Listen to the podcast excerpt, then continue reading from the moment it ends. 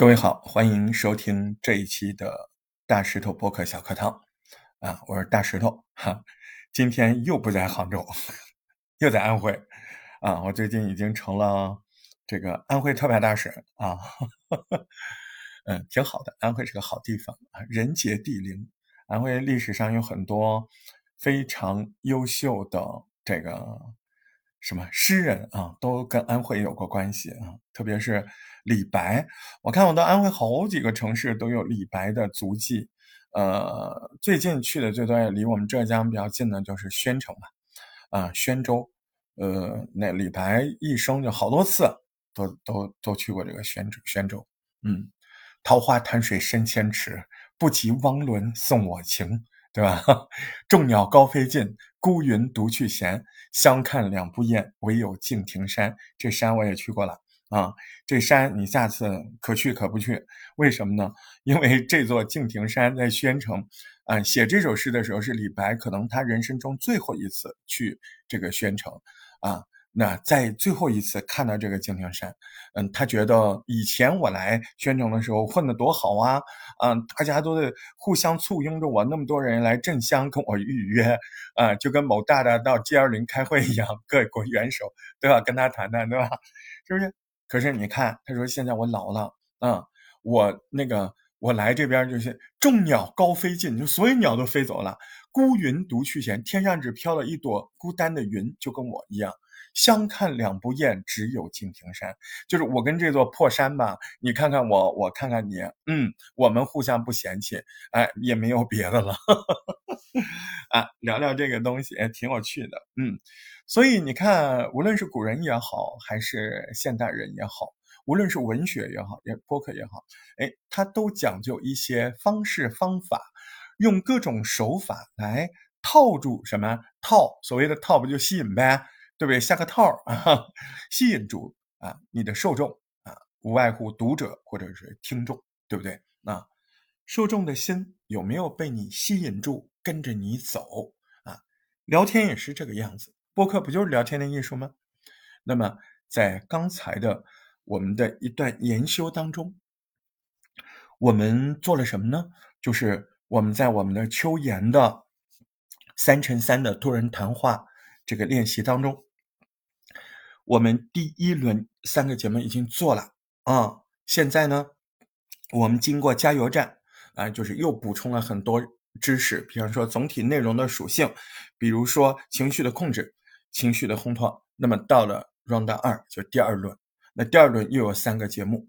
那么现在是什么个时刻呢？就是所有的小伙伴基本上都认真的把他们第二轮的这个长节目，一个小时哦，一个小时以上哦。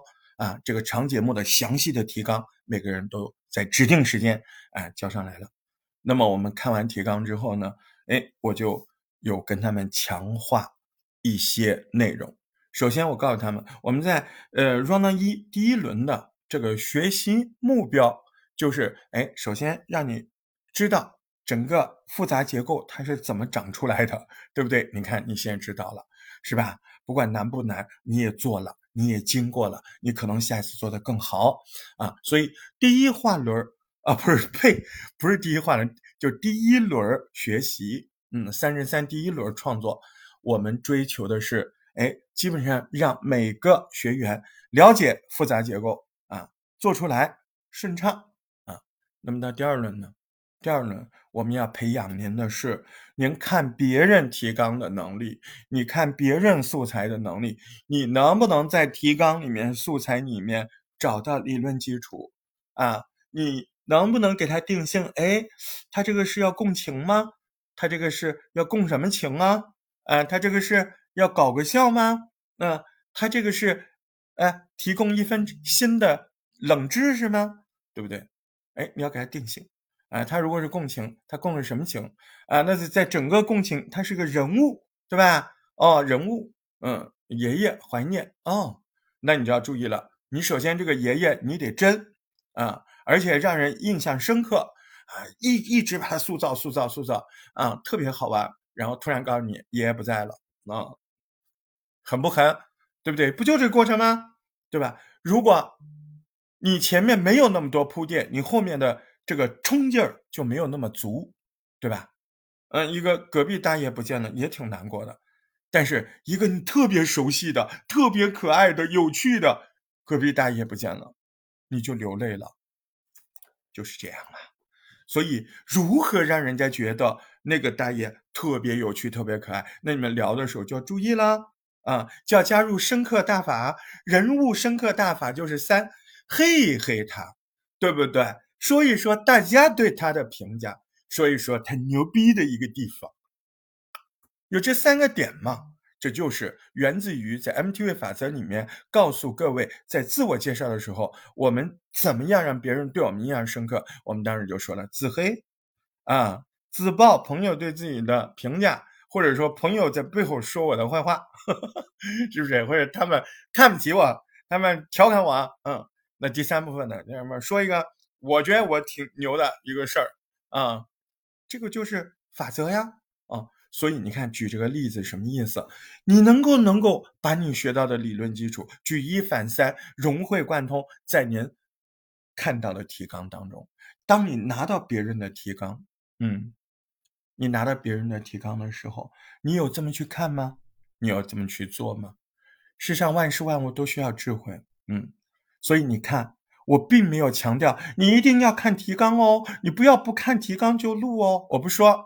我根本不说，我直接告诉你怎么看，我直接告诉你看的技巧在哪。我要刺激你满怀欣喜的去尝试。哎，我看大肉说的这种看提纲的方法，我会不会？你不就看了吗？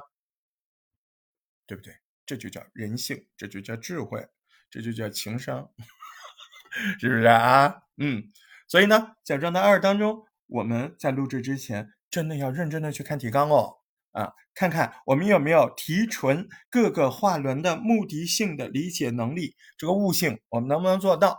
当我们能做到，当我们知道它的每个所谓的这个这个算不算动作呀？啊，就好比是个动作啊，而是是那种虚拟的动作，不是真的要做什么动作。它每个目的，哎，它是怎么一步步营造出来的？那我就知道我怎么配合它，而且你得清楚我是谁。那什么意思啊？就您在这个节目里的角色，你别是个小叮当，你还给人牵牵线，那不行。小叮当只能扯一扯，啊，调侃一下啊，赞叹一下。哎呦，你这个，哎呦，那你爷还挺好玩的，呵呵呵就行了。哎，你要是主持人呢，你也可以说这个话，但后面就不一样了。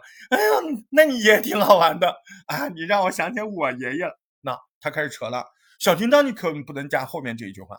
啊，那叫另起话题，你不能够有这个作用，你只能说，哎呦，你这个也太好玩了。你不能说，哎呦，您说这个，我想起来一件事儿。您要说这个事儿，你得人主持人同意，你知道吧？你这叫另开话题，这就是区别。也不是说绝对不可能，也不是说绝对不可以，但你要有这个意识啊。所以呢，要懂。在第二话轮当中，我们要培养的是什么呢？呃，看到提纲之后，我要能够猜到写提纲人的用这个用途、目的啊。只有能猜到，然后去做到，这才是真正的双向奔赴、多项奔赴，然后有各种复杂的各种情感的呃跌宕在里面，各种结构的复杂环绕在里面。就像一束花啊，里面有艳丽的啊百合啊，有芬芳的玫瑰，呃，还有那种温馨的康乃馨啊，还有那么呃满天那种一点一点的那叫什么满天星啊，那你这个花就肯定好看呢，是不是啊？丰富多样是吧？嗯，您好吧？哎，人家一束花这么好看，您这一个节目里面就俩故事。对吧？就俩故人啊，就就就等于一个纸包两朵花，那能好看哪去啊？是不是啊？所以道理都是一样。嗯，丰富的素材啊，最重要是三位，有着滚烫的想好想把播客做好的这样滚烫的心，三颗这样滚烫的心，他们有强烈的欲望，想在这个 run 二当中付出精力，嗯，他就是想把它做好。而且他会意识到，我想把这个东西做好，我不仅是自己要努力，我不能墨迹，我要配合每个人啊，我要考虑到别人的感受啊，我要知道什么是真正的好，好的定义不来自于自己，而是来自于他人。好，这个时候您就开始真的明白了啊。那么希望各位在 Round 二更上层楼，加油！